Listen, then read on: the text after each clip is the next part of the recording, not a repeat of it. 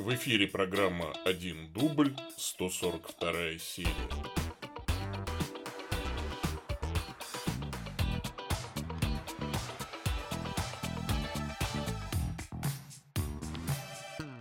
Во имя Отца и Сына и Святого Духа. Аминь. Боже, крепость уповающих на Тебя, милостиво прими наши молитвы, ибо без Тебя ничто невозможно для немощных и смертных. Даруй нам всегда помощь Твоей благодати, чтобы, следуя Твоим заповедям, мы угождали Тебе и намерениями, и делами. Через Господа нашего Иисуса Христа, Твоего Сына, который с Тобой живет и царствует в единстве Святого Духа, Бог во веки веков. Аминь. Аминь. Привет, дорогие мои ютуб-зрители. Привет, дорогие мои подкаста-слушатели.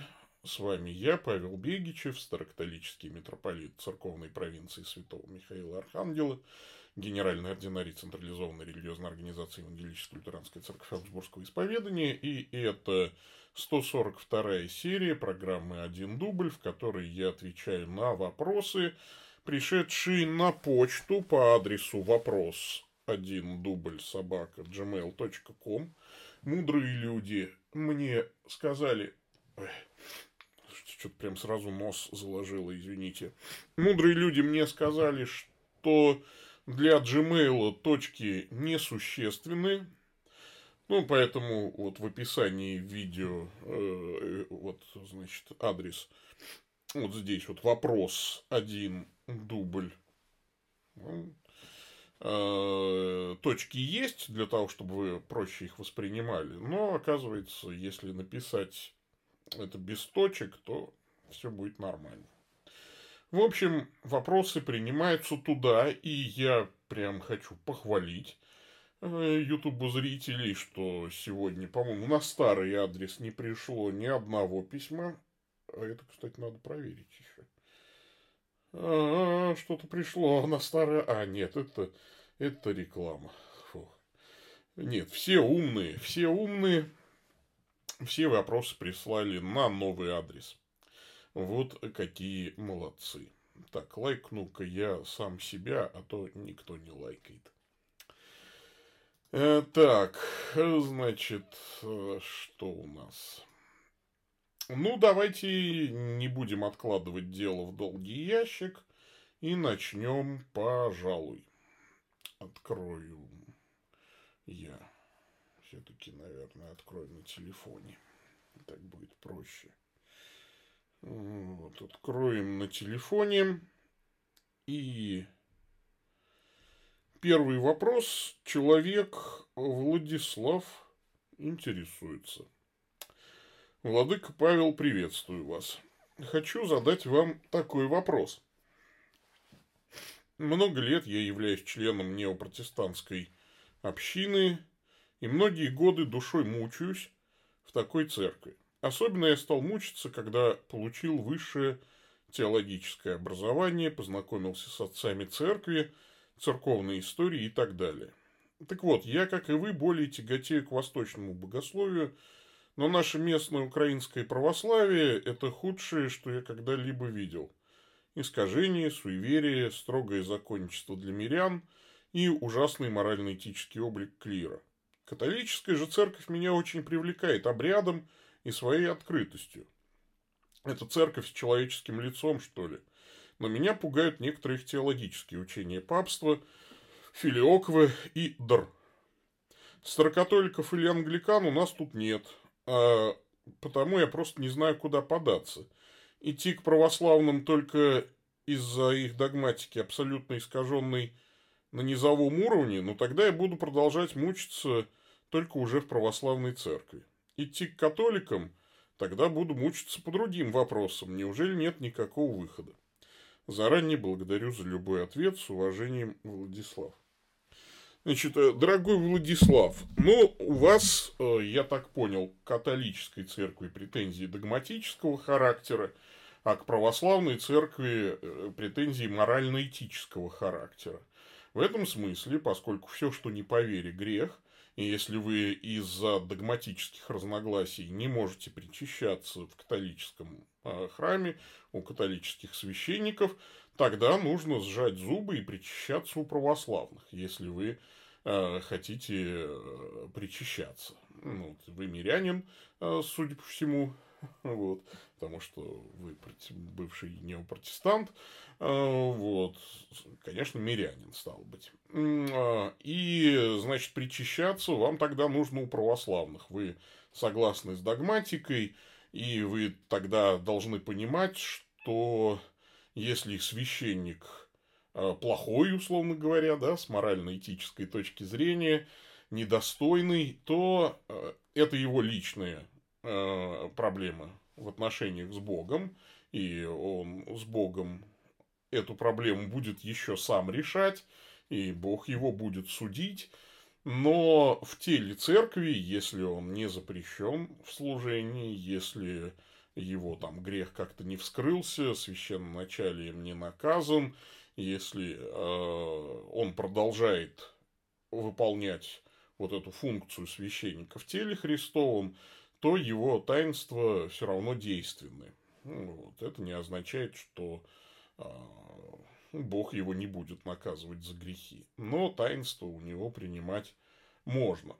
Другое дело, что вы наверняка думаете о том, что в православной церкви будет какая-то общинная жизнь, да, к которой вы привыкли в протестантизме. Об этом можете забыть, за очень-очень редким исключением – Э, общинной жизни в православных приходах нет. Хотя, э, ну как, очень редко исключение. Нет, исключения есть. И вот сегодня я только с одним очень хорошим православным священником общался, у которого э, хорошая общинная жизнь. Но я просто сужу по Москве. В Москве полно православных приходов, где кипит общинная жизнь, и где люди друг друга знают, и, в общем, и помогают там друг другу и так далее. Ну, вот в этом смысле. И тут я начинаю думать, хм, ну неужели вот во всей Украине, ну там в радиусе 100 километров, э, у вас нет хороших священников? Э, значит, ну неужели нет? Ну, то есть ни одного хорошего прихода. Ну, 100 километров все-таки хотя бы раз в неделю это можно ездить и причащаться. Ну, раз в месяц можно. Но мне кажется, что такого быть не может. Тем более на Украине концентрация э, людей, она гораздо выше, чем в России, и, соответственно, концентрация церквей выше. Поэтому хороший православный приход, мне кажется, на Украине найти проще, может быть, даже, чем в России. Я бы посоветовал вам причащаться там. Это если у вас интенция оставаться мирянином с высшим богословским образованием. Ну а если у вас есть интенция становиться священником, и э, ваш протестантский бэкграунд э, сейчас поведет вас на создание общины вокруг себя, ну, пусть пока мирянской чисто общины, вы можете проводить типа лекции Дивина, ну, то есть изучение священного писания, то, что в протестантизме называется малыми группами. А, малые группы, да, то есть это было изобретено католиками на самом деле. Вот. Если у вас есть интенция на создание старокатолического прихода, то я с большим удовольствием возьму над вами шефство, вот как епископ. Мы можем общаться, пишите мне личные письма мой личный адрес бегичев собака яндекс.ру тоже всем известен на моем сайте. И таким образом мы вступим в общение, и у вас появится старокатолическая церковь. Вот. Такая вот, такой мой совет вам. А, ну, естественно, сначала мы познакомимся, побеседуем и так далее. Вот э, таков мой совет вам. А вообще спасибо за такое письмо искреннее. Я, что называется, узнаю себя. Вот, это вы прям как, вы прям как я. Значит, человек э, что-то и два захрой чего-то там. Какой-то странный ник. Здравствуйте, пишет он. Почему-то в прошлой передаче не был прочитан мой вопрос, поэтому пишу повторное сообщение. Не было никакого сообщения. Э, значит, от вас. Э, есть ли у Бога любимчики? Это, кстати, интересный вопрос, несмотря на инфантильность э, формулировки, смотря как, смотря в каком смысле. В смысле спасения Бог возлюбил мир, сказано, да, и у него в смысле того, чтобы спасти всех людей, нет любимчиков. А, каждый человек может быть спасен через веру в Иисуса Христа благодатью Божией, подаваемой э, через веру, опять же, а, в таинстве крещения, а, после наставления в христианской вере и благовестия о Христе. Ну, э, то есть в этом смысле любимчиков у Бога нет. Но, конечно, дальше нет абсолютного равенства. И кто-то вот, становится мужем по сердцу Божьему, как Давид, да, и вот на кого я презрю. Ну, то есть, кто-то э, более истов в достижении святости, и тот э, более возлюблен тогда, получается, Богом. Э, кто-то менее, ну, в этом смысле, да, у Бога есть любимчики. Э, он любит тех, чье сердце вполне предано ему. И это э, правильно, да, ученик, которого любил Иисус и так далее. Ну, и это нормально, люди не одинаковые, и в этом смысле не нужно удивляться, и отношения с Богом у кого-то очень близкие, как у Авраама, да, вот он назван другом Божьим, а у кого-то довольно-таки натянутые, прохладные отношения с Богом. Не будем приводить примеров. Так что ответ на ваш вопрос и да, и нет, смотря в каком смысле. Вот. Ну и третье письмо, сегодня три письма. Человек якутский снежок интересуется. Какие ники у вас интересные. Э, значит, мир вам, владык. Спасибо за вашу рубрику. Очень интересно слушать ваши ответы. Вопрос. Как вы думаете, какое имя дал Бог Отец Господу нашему Иисусу Христу филиппийцам 2.8? Э, я тут посмотрел, это филиппийцам 2.9. Посему и Бог превознес его и дал ему имя выше всякого имени. Если это имя священный тетраграмматон ЕХВХ, данной человеческой природе Христа, то почему он, будучи во всем равным Отцу, покоряется ему? Получается суборди... субординационизм в Святой Троице, о котором говорил Иустин, Ориген и Тертулиан, все-таки присутствует. Спасибо. Э, на самом деле нет. Э, давайте начнем с того, что ни о каком субординационизме у Иустина, мученика Оригена и Тертулиана э, говорить не приходится. Ну, насчет Оригена, может быть, еще туда-сюда. А, на самом деле нет у них никакого суборди... субординационизма, ересь суборди... субординационизма им приписывают постоянно какие-нибудь не очень добросовестные исследователи их творчества, а так, конечно, нет. Да, они не пишут в терминологии великих каппадокийцев, а, поскольку живут задолго до них, но а, субординационизма, конечно, там никакого нет. Другое дело, что и великие каппадокийцы пишут о монархии отца. Догмат о монархии отца может кому-то показаться э, принижающим достоинство сына и духа. Э, но это не так, разумеется. Теперь, что касается послания к филиппийцам 2.9. Посему Бог превознес его и дал его имя, ему имя выше всякого имени. Совершенно верно ему дано имя Божье, причем именно человеческой природе его дано Божье имя. Речь идет об обожении человеческой природы, потому что у сына изначально равное достоинство с отцом, и все отцы церкви толкуют этот текст едино, здесь полный консенсус патрум. А, да, и здесь даже бесполезно рассуждать, какое имя, как оно звучит. А, ну, в полемике со свидетелями Иеговы, наверное, можно сказать, что это имя Иеговы, да. Но на самом деле это э, просто имя выше всякого имени. Нам фонетическое звучание этого имени не так интересно. это равночестное с Богом положение. Да, причем вот именно человеческая природа вознесена до равночестного с Богом положения, и э, она обожена Христом, и мы обожимся по энергиям, станем богами, а, будем тождественны Богу во всем, кроме тождества по сущности. Да.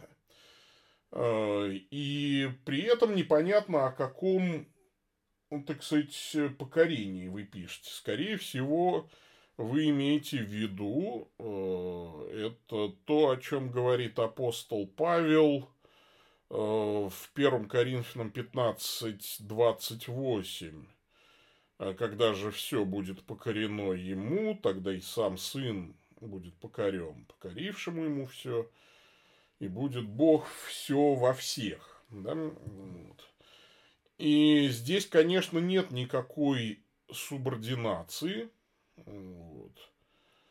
Потому что, хотя сын и рожден в вечности, и он не был зачат, никогда не было, чтобы его не было, именно в ипостаси сына он сущий в недре отчим, Бог являет себя тварному миру как святая Троица и его предвечное рождение, предвечное рождение сына и предвечное исхождение духа – это ипостасные идиомы. Это э, то, чем ипостась, одна ипостась отличается от другой. Ну, вот. И порядок упоминания Отец, Сын и Святой Дух э, именно таков в Откровении Божьем. Но нет ни одной первой, второй или третьей, или главной, или вечно подчиненной ипостаси. Э, сын просто показывает своему творению пример покорности и служения. Мы часто покорность да, то есть, э, или подчиненность, а, мы что ли воспринимаем как некое иерархическое неравенство. А в этом-то и а, состоит пример вот этой покорности в любви, что иерархически-то сын равен отцу, да, и сын показывает в себе образец послушания, подчинения – а, это идеальные отношения, когда ты подчиняешься кому-то и служишь кому-то не потому, что он твой начальник, а потому, что ты любишь его и хочешь его порадовать. Это у хороших супругов так. Собственно, подчинение не должно у нас ассоциироваться с униженным раболепием, а должно ассоциироваться скорее с такой радостной игрой, что ли э, становящейся самой сутью э, отношений любви внутри Святой Троицы. Поэтому, конечно, ипостась сына остается ипостасью сына равночестной отцу. Это сложная теперь ипостась, потому что она вы, ну, соединила в себе, да, и человеческую природу приняла в себя. И в нем мы все тоже посажены на небесах во Христе Иисусе и так далее. Так что тут э, именно об этом. Как он смирил себя, да, быв послушен, так и нам дает образец смирения. Вот такой я могу дать вам ответ. Ну что ж, э, а что у нас тут творится в чате? потому что на почту больше писем не пришло. Здравствуйте, Владыка, здравствуйте, Анастасия, Катарсис. Мир вам принимает ли вашу веру мусульмане? Если бы мусульмане приняли нашу веру, они бы перестали быть мусульманами. Они были бы христианами. А, вот, соответственно, нет, не принимают, конечно. Э, кстати, да, очень радует, что в последние лет 10 православные церкви действительно все больше становятся реально общинами. Общаются, трапезничают, проповеди слушают и ведут общественную деятельность. Нельзя этому не порадоваться вместе с вами, дорогая Анастасия. Вот. Ну что ж, вопросы иссякли. Э, что у нас? 20 минут сегодня заняла передача, не так уж и мало, но и не так уж и много. Все заняты, у всех э, какие-то дела наверняка, да. Поэтому, поэтому как-то так. Я надеюсь, что сегодня со звуком все нормально. Я вроде бы поставил микрофон, уровень микрофона на э, такой хороший уровень. То есть я запомнил. Давно хотела спросить, почему Исаия обещал народу Божьему Иммануила, а родился Иешуа из Назарета. А, потому что Иммануил – это не имя собственное, а имя собственное вот, э, это Иешуа, наречешь ему имя Иисус, ибо он спасет людей своих от грехов их. Это ангел предвозвестил. А Иммануил – это титул, а, это, ну, прозвище. Иммануил, что значит «с нами Бог». Это кстати, мессианский титул, если хотите. Нарекут, да.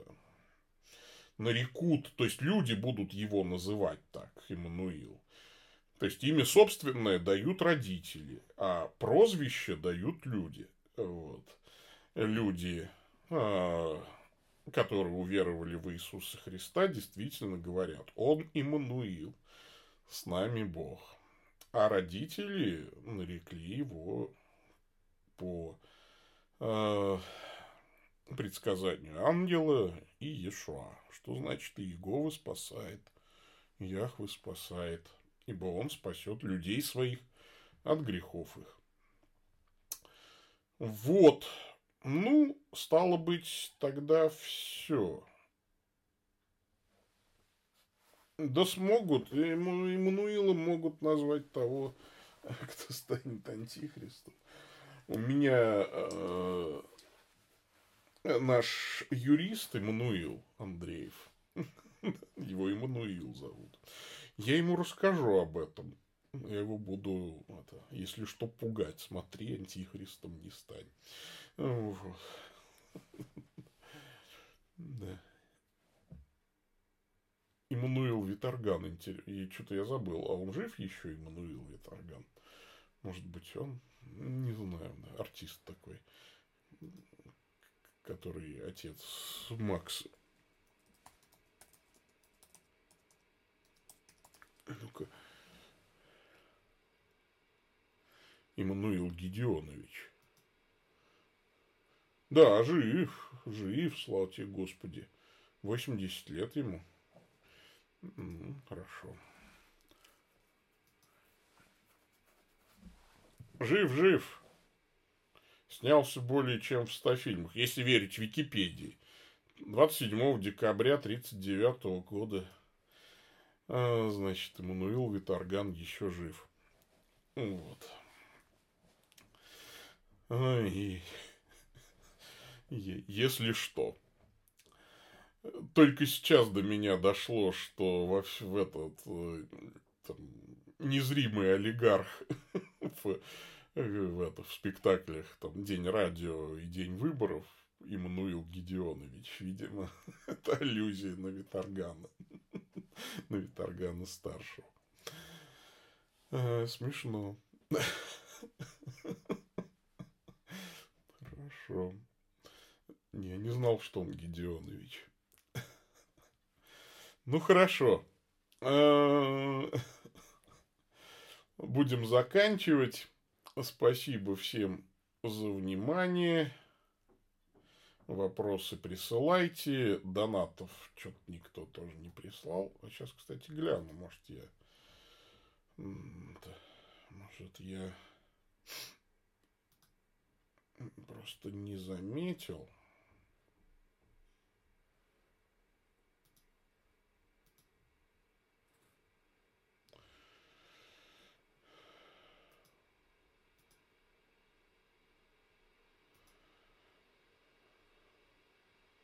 А, нет, пришел донат. Ты смотри-ка, 200 рублей пришло. Грации Падре. Э, значит, ну, вопроса нет. Ну, спасибо. Спасибо. э, донатерам донатить сюда по QR-коду. Или, кстати, вот ссылка для доната, она первая в описании в этом, этого видео. Так что вот все, все вы знаете. Ну, тогда всем пока, сейчас помолимся и закончим молитву дневного часа.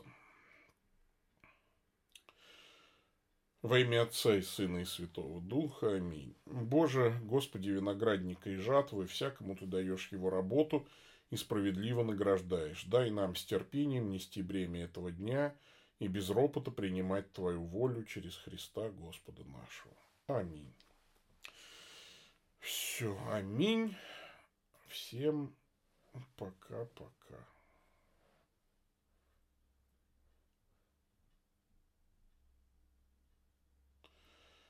Ага. Это тут поздний вопрос, имею в виду, что человек отказался от ислама и принял христианство.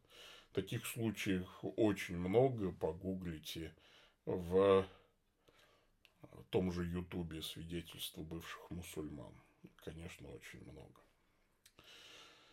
Так, все. Попрощались, так попрощались. Пока-пока.